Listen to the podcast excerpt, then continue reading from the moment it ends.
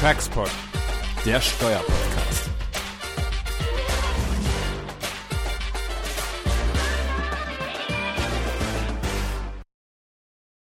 Ja, hallo und herzlich willkommen zu einer neuen Textport-Folge. Mein Name ist Jan Rieck. Ich bin hier zusammen mit meinen Kollegen Götz Kempelmann und Jens Schönfeld, heute telefonisch äh, und nicht in Persona.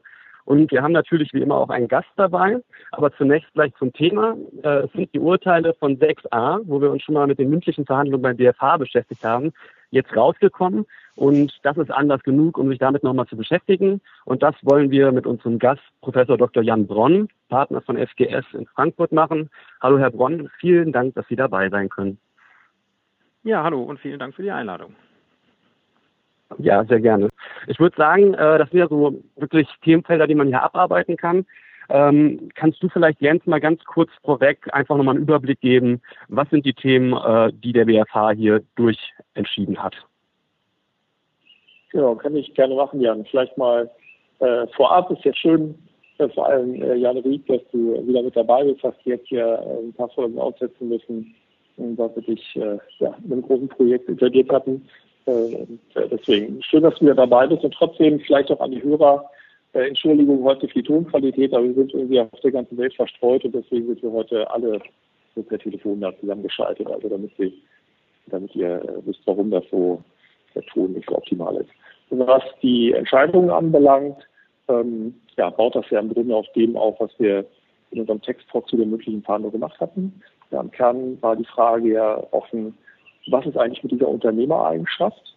Ja, also die Spitze ähm, äh, des Konzerns, würde man fast sagen, ja, die wir für 6a brauchen. Was muss das eigentlich für ein Unternehmer sein? Ja, muss das umsatzsteuerlicher Unternehmer sein, so wie die Finanzverwaltung das sagt? Kann das auch weniger sein? Muss das mehr sein? Da gab es ja eine gewisse Tendenz. Da hören wir gleich, wie es ausgegangen ist. Weitere Frage war ja zu, zum Verbund, wie lange müssen diese Beteiligungen da gehören? Ja, was ist mit diesen fünfjährigen Vor- und Nachbehaltensfristen? Ähm, was ist, wenn diese Fristen erst ähm, entstehen, zum Beispiel anlässlich einer äh, Ausgliederung zur Neugründung? Ja, habe ich denn die fünfjährige Vorbehaltsfrist eingehalten oder nicht? Was ist, wenn ich im Nachgang verschmelze? Habe ich denn die fünfjährige Nachbehaltensfrist gerissen? Auch darüber werden wir sprechen.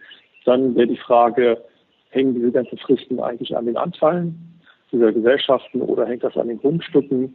Und dann gibt es natürlich auch entsprechende Wechselwirkungen, über die wir sprechen wollten, äh, zwischen 5 und 6 Grunderwerbsteuergesetz und 6a, vielleicht auch zu 3 Grunderwerbsteuergesetz. Und äh, ja, da wird uns der Jan Brohn insbesondere aufs Pferd helfen, weil er da ein echter Experte im Bereich des Grunderwerbsteuerrechts ist. Ja, so viel vor die Klammer gezogen. Ich würde sagen, steigen wir ein. Ich würde sagen, wir fangen dann direkt an mit den Urteilen zur ähm, Unternehmereigenschaft, also zu der Frage, welche Anforderungen muss eigentlich das herrschende Unternehmen erfüllen.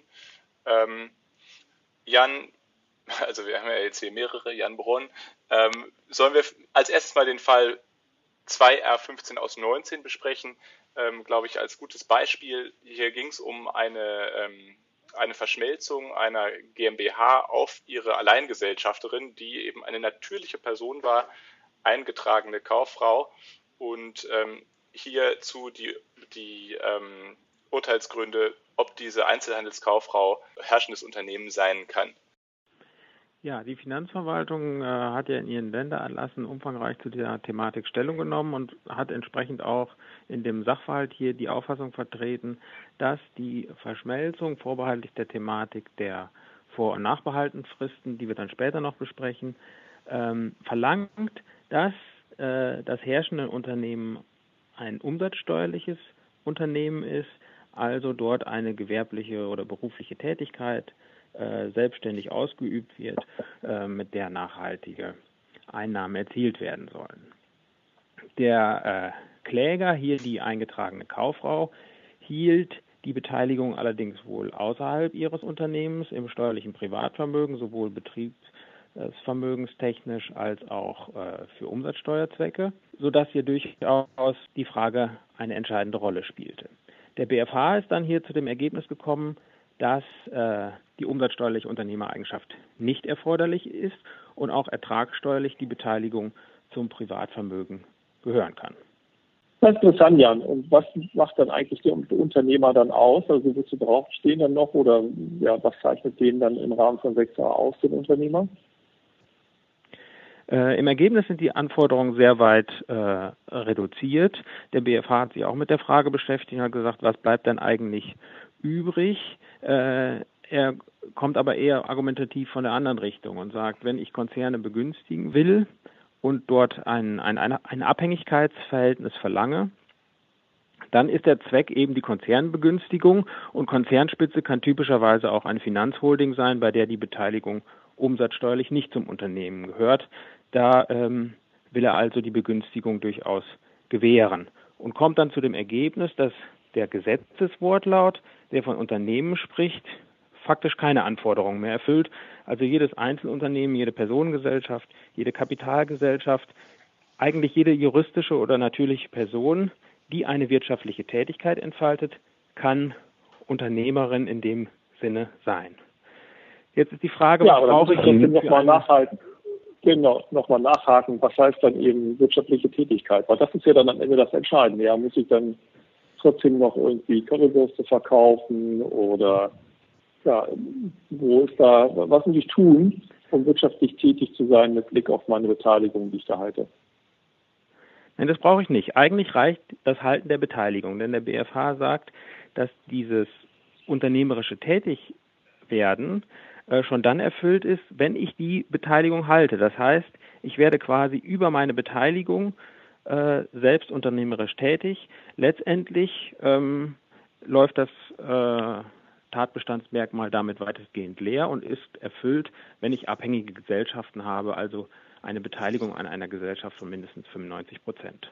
Es ist ja eigentlich auch äh, wirklich, wirklich wichtig, dass das so reduziert ist, weil sonst würde man ja hingehen und jedes Mal wieder prüfen müssen, ähm, ist der wirklich wirtschaftlich tätig? Das heißt, würde es wirklich darauf ankommen, dass sie halt oben irgendwie Currywurst verkauft oder irgendwie sowas. Und ähm, das ist dann schon wichtig, dass er das dann äh, so weit reduziert, dass das quasi leer läuft. Ähm, weil sonst kennt man ja in ganz andere Thematiken noch rein, dass man auch sich damit beschäftigen müsste, ob zum Beispiel eine Kapitalgesellschaft zum Beispiel mit Kraftrechtsform schon wirtschaftlich tätig ist. Und das ist ja gut, dass der BFH das da hier so klar gemacht hat. Ja, also der BFH überlegt auch, ob er jetzt den Anwendungsbereich äh, unnötig ausweitet, wenn er quasi äh, die Verschmelzung auf die natürliche Person mit in den Anwendungsbereich fallen lässt, die ihre Beteiligung im Privatvermögen gehalten wird. Aber er sagt, wenn der Tatbestand nun mal Verschmelzungen äh, umfasst und die Verschmelzungsmöglichkeit im Zusammenhang mit per Personen natürlich schon stark eingeschränkt ist, weil die Verschmelzung eben gesellschaftsrechtlich im Umwandlungsgesetz nur dann möglich ist, wenn ich einen eingetragenen Kauffrau oder einen Kaufmann habe, ähm, dann ist das genug Einschränkung. Da gibt es im Steuerrecht keinen zusätzlichen äh, Bedarf für eine weitergehende Einschränkung. Aber selbst wenn wir jetzt noch einen Schritt weiter gehen würden und sagen, eine Einbringung eines Gesellschaftsanteils in eine andere Kapitalgesellschaft durch eine natürliche Person, die eben Alleingesellschafterin hier an, dem, an der einzubringenden Gesellschaft ist, da ist ja keine weitere Einschränkung mehr vorhanden, dass diese Person irgendwie eingetragene Kauffrau oder, oder Kaufmann sein muss. Aber auch dann würde ich doch sagen, ist der, enthält der 6a hier keinerlei Einschränkung. Würdest du das auch so sehen? Absolut, so mein Verständnis. So hat, wir haben das ja gerade berichtet, also jedenfalls habe ich das verstanden, dass das Halten der Beteiligung hier eigentlich zu dieser wirtschaftlichen Tätigkeit führt. Also so, das war für mich nachvollziehbar, dass man sagt, also wenn ich eher Gesellschaften habe, ja, die dann meine abhängigen Unternehmen sind, ja, dann bin ich Herr des Unternehmens. Ja. Und gerne wirtschaftlichen Tätigkeit nach, allein im Halten der Beteiligung. Ja, Vielleicht das würde ich ganz genauso sehen. Vielleicht ist das ganz gut hier zum Komplettieren noch den anderen Sachverhalt zu der Thematik einmal zu schildern. Da ging es eben um die Verschmelzung zweier abhängiger Gesellschaften und herrschendes Unternehmen war in dem Fall eine gemeinnützige Stiftung. Ja, und also auch in diesem Fall einer gemeinnützigen Stiftung sagt man eben keine weiteren Anforderungen an das herrschende Unternehmen im Sinne einer wirtschaftlichen Tätigkeit. Äh, also genügte auch das. Ja, was man bei diesen äh, Umwandlung natürlich noch diskutieren kann, ist, wenn man eine Gesellschaft verschmilzt und die dann nicht mehr existent ist, ähm, ob dann die Nachbehaltensfrist des 6a ähm, eingehalten ist. Und da wären wir dann beim nächsten großen Themenkomplex, äh, den der BFH äh, entschieden hat, der Frage, was ist mit Vor- und Nachbehaltensfristen bei Umwandlungen, bei denen diese eigentlich gar nicht eingehalten werden können. Ja, und wie ist es, Jan? Also der BFH äh, argumentiert hier sehr äh, systematisch. Er schaut sich die Norm des Paragraphen 6a an und kommt zu dem Ergebnis, der Eingangssatz 1 eröffnet den Anwendungsbereich für Umwandlungen und Einbringungen sowie andere Erwerbsvorgänge auf gesellschaftsrechtlicher Grundlage. Und zu diesen Umwandlungen gehören natürlich insbesondere äh, Verschmelzungsvorgänge und alle Arten von Spaltungsvorgängen. Nun ist es bei der Verschmelzung ja so, dass es ganz typisch ist, dass der übertragende Rechtsträger durch die Verschmelzung erlischt und quasi im aufnehmenden Rechtsträger fortlebt. Und auch bei der Aufspaltung ist es so, dass von der Gesellschaft, die aufgespalten wird, äh, nichts mehr übrig bleibt, sondern äh, alle Vermögensteile auf andere Rechtsträger übergehen. Das heißt, wenn man jetzt das mit den Nachbehaltensfristen ernst nehmen wollte und sagen wollte, die beteiligten Gesellschaften müssen noch fünf Jahre weiter gehalten werden, dann ähm, sind Verschmelzungen und Aufspaltungsvorgänge von vornherein wieder aus dem Anwendungsbereich ausgeklammert. In der Norm angelegt ist also ein gewisser Widerspruch, den man auflösen muss.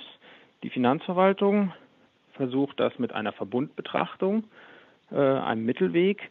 Dem widerspricht der BFH hier ähnlich der Literatur, die äh, eher eine theologische Reduktion der Norm bevorzugt und kommt dann zu dem Ergebnis, dass er sagt, also die Behaltensfristen, die müssen nur da eingehalten werden, wo das auch rechtlich möglich ist.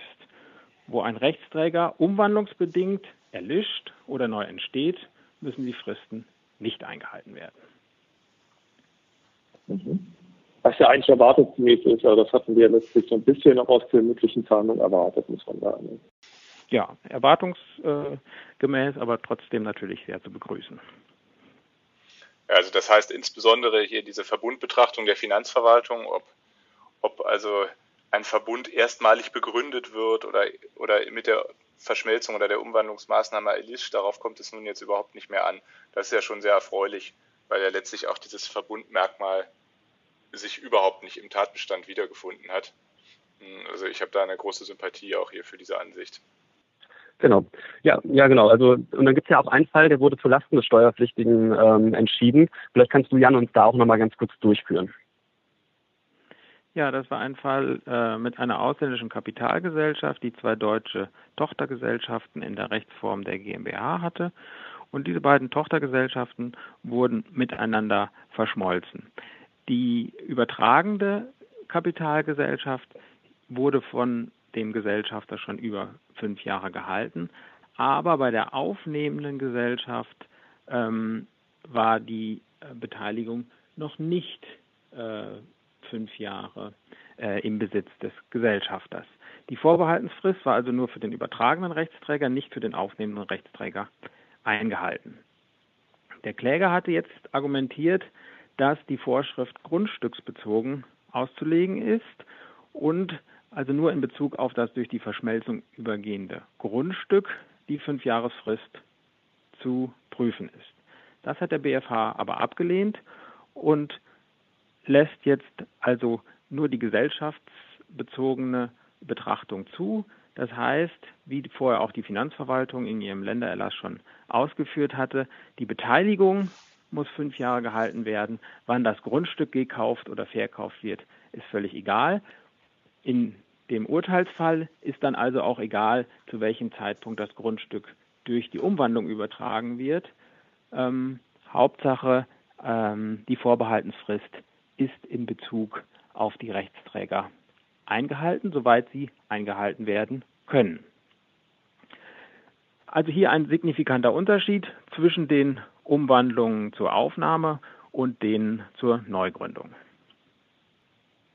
Ja, denn da nimmt der BAK auch ganz eindeutig äh, Stellung zu und sagt ja auch, äh, dass es äh, kein äh, Verstoß gegen Artikel 3 sei, wenn man sich den gleichen äh, äh, Urteilssachverhalt jetzt mal vorstellt und dann die Ausgangs GmbH auf eine neue Gesellschaft verschmolzen werden, dass das dann besser behandelt wird, ähm, führt der BFH selber aus, dass das dann möglich ist. Allerdings der Fall, den du Jan gerade geschildert hast, dann halt zu diesem äh, Verstoß führen würde.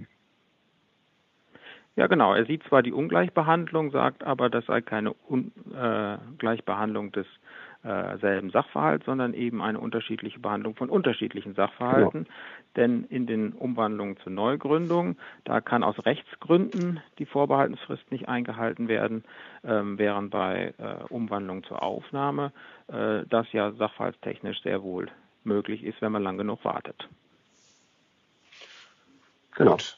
genau. Ich würde sagen, dann haben wir alle, alle Urteile so, wie sie dort beim BFH auf dem Papier standen, einmal durch insgesamt sehen wir ja, dass hier trotzdem eine sehr großzügige, also trotz dieses letzten Urteils eine sehr großzügige Auslegung des 6a stattfindet. Ich wollte vielleicht an der Stelle noch einmal den Hinweis geben, was ja ganz interessant ist, dass im Zuge der Grunderwerbsteuerreform der Bundesrat in seiner Beschlussempfehlung ähm, geäußert hat, dass der Paragraph 6a angesichts der anderen Verschärfungen eigentlich zu restriktiv ist und da er sogar angeregt hatte, auch sogar den Gesetzeswortlaut nochmal deutlich aufzuweiten, kann man sich natürlich fragen, ob das jetzt nach diesen ähm, Entscheidungen, die ja viel Flexibilität hier äh, auch ermöglichen, ähm, noch erforderlich ist. Ähm, aber nur so als Hinweis, dass vielleicht der 6a, so wie er hier steht, auch nicht in Stein gemeißelt ist. Ähm, aber jetzt sollten wir wahrscheinlich auf der Basis dieser Fälle, die wir entschieden haben, auch nochmal ein paar Gedankenspiele machen, ähm, was hypothetische Fälle angeht. Jan, wir hatten ja auch schon im, im Vorfeld hierzu telefoniert. Ähm, du hattest eine Fallkonstellation zu einer Kettenumwandlung, die du noch besprechen wolltest. Ähm, vielleicht äh, stellst du das einmal vor. Ja, gerne. Stellen wir uns vielleicht den Fall vor, dass wir eine Muttergesellschaft haben mit zwei Tochtergesellschaften und diese beiden Tochtergesellschaften werden jetzt im ersten Schritt, nachdem sie länger als fünf Jahre gehalten wurden, miteinander verschmolzen. Der Vorgang ist aufgrund der BFH-Grundsätze, die wir eben besprochen haben, ganz klar nach 6a äh, Grunderwerbsteuergesetz von der Grunderwerbsteuer befreit. Allerdings besteht natürlich in Bezug auf die verbleibende Tochtergesellschaft eine fünfjährige Nachbehaltensfrist. Was passiert jetzt, wenn diese verbleibende Tochtergesellschaft äh, mit der Muttergesellschaft verschmolzen wird? Nun nehmen wir an, dass auch die Tochtergesellschaft, ähm, ja, wie wir es gerade auch gemacht haben, länger als fünf Jahre gehalten wurde. Dann ist auch dieser zweite Vorgang nach 6a Grunderwerbsteuergesetz von der Befreiung ausgenommen. Die Frage, die sich bei dieser zweiten Umwandlung jetzt aber stellt, ist, ja, was ist denn mit der Nachbehaltensfrist aus der ersten Verschmelzung? Stellt jetzt diese zweite Verschmelzung, die selbst nach 6a begünstigt ist, einen schädlichen Behaltefristverstoß dar? Und da meine ich, muss man zu dem Ergebnis kommen, dass die Antwort nur Nein lauten kann. Also die Verschmelzung ist nicht nur selbst von der Grunderwerbsteuer befreit, sondern stellt auch keinen Behaltefristverstoß äh, dar. Dafür spricht ja auch die Überlegung, dass beide Gesellschaften auch unmittelbar direkt mit der Mutter hätten verschmolzen werden können, ohne dass äh, Behaltungsfristverstöße vorliegen.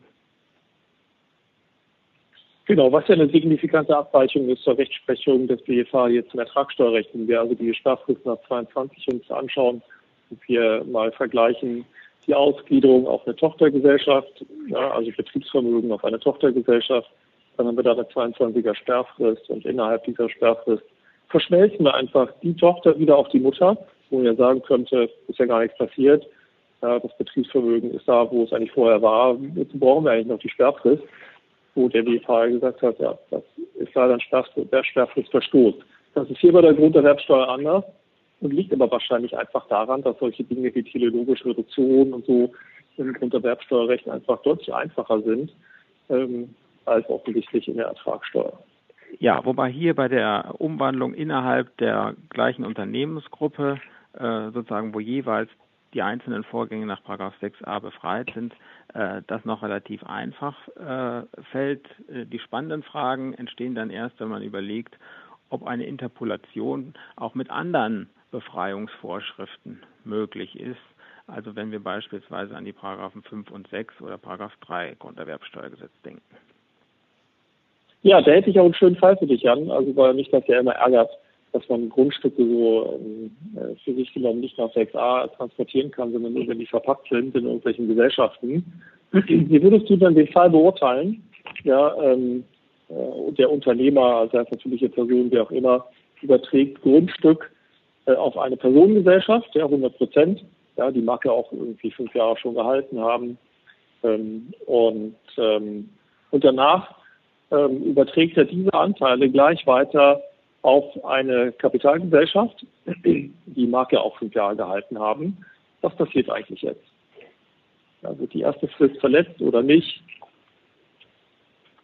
Nun, der erste Schritt äh, des Sachverhalts ist ja die Grundstückseinbringung Gesellschaft, Personengesellschaft. Äh, der Vorgang ist nach Paragraph 5 von der Grunderwerbsteuer ausgenommen. Äh, der Gesellschafter muss dann allerdings noch fünf Jahre gesamthändlerisch weiter an dem Gesellschaftsvermögen, sprich an dem Grundstück, beteiligt bleiben. Jetzt ähm, wird in dem Beispiel, wenn ich es richtig verstanden habe, der Personengesellschaftsanteil eingebracht in eine Kapitalgesellschaft, sodass die gesamthändlerische Mitberechtigung des Ursprungsgesellschafters endet. Allerdings ähm, ist ja die Übertragung aller Personengesellschaftsanteile auf die Kapitalgesellschaft selbst steuerbar und nur aufgrund des gebildeten Beispiels dann nach 6a Grunderwerbsteuergesetz befreit. Wenn aber dieser Vorgang, der potenziell behaltensfristschädlich ist, steuerbar ist, dann reduziert die Rechtsprechung ähm, die Behaltefrist. Also die Behaltefrist ist erfüllt, solange die Grundstücksübertragung oder die Beteiligungsreduktion des Gesellschafters selbst steuerbar ist. Der Umstand, dass trotz dieser Steuerbarkeit keine Steuer anfällt, weil eine Steuerbefreiung gilt, die ist in dem Zusammenhang unbeachtlich. Ergebnis also die Einbringung des Grundstücks in die Personengesellschaft und die nachfolgende Einbringung der Personengesellschaftsanteile in die Kapitalgesellschaft ist im Ergebnis Grunderwerbsteuer befreit. Ja, man muss auch sagen, habe, die gute Nachricht ist, Entschuldigung, genau aus den, wenn man im Grunde aus allen ähm, Entscheidungen, die im Grunde das mal zusammenfasst, was da die gute Nachricht ist, man könnte jetzt diese Vorgänge, die wir gerade besprochen haben, oder den Vorgang, ähm, ja auch zur Neugründung machen ja, sodass man das eben auf diese Struktur sofort herstellen kann, übers Eck. Ja, also man kann dann damit die Immobilie, auch wenn sie nicht verpackt ist, im Grunde in relativ kurzer Zeit in einer Kapitalgesellschaft verpacken, man wollte. Ja, das ist so, aber faire halber muss man natürlich auch dazu sagen, dass man insgesamt dann noch eine Behaltefrist hat, denn im zweiten Schritt der Verschmelzung äh, auf die Kapitalgesellschaft habe ich natürlich die Nachbehaltensfristen des 6a zu beachten. Klar. Ja, und ähm, vielleicht noch einmal ähm, weitergesponnen, auch wenn die Personengesellschaft, also wenn wir nochmal auf die Einbringung der Personengesellschaft in die Kapitalgesellschaft gehen, ähm, selbst wenn diese Personengesellschaft nicht für fünf Jahre vorher gehalten wurde, ähm, würde ich doch trotzdem denken, dass das unschädlich ist, weil ja hier Beteiligte an so einem Einbringungsvorgang nur die Muttergesellschaft quasi ist als Einbringende und die, äh, die übernehmende Kapitalgesellschaft. Aber wie lange die Beteiligung am Einbringungsgegenstand bestand, das sollte doch unerheb unerheblich sein. Ja, die, die, Fristen sind immer zu prüfen in Bezug auf den Übertragenen oder den Empfängender und nicht in Bezug auf den äh, Einbringungsgegenstand. Ja, was Gutes.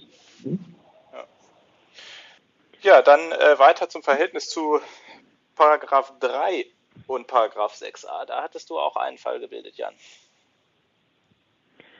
Ja, und zwar, wenn wir uns den Fall anschauen, äh, dass äh, der Vater eine Kapitalgesellschaft hat, die er an seine Tochter, natürliche Person, verschenkt, dann ist ja dieser Schenkungsvorgang nach Paragraph 3 äh, Nummer 2 beziehungsweise dann auch aufgrund des Nummer 6 aufgrund des Verwandtschaftsverhältnisses von der Grunderwerbsteuer ausgenommen.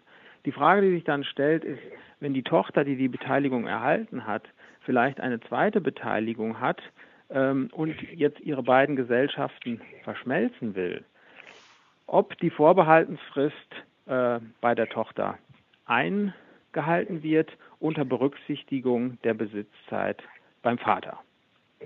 Also die Frage ist, ob die unentgeltliche Anteilsübertragung innerhalb der Familie oder innerhalb ähm, von ähm, Eheleuten zu einer Besitzzeitanrechnung führen kann.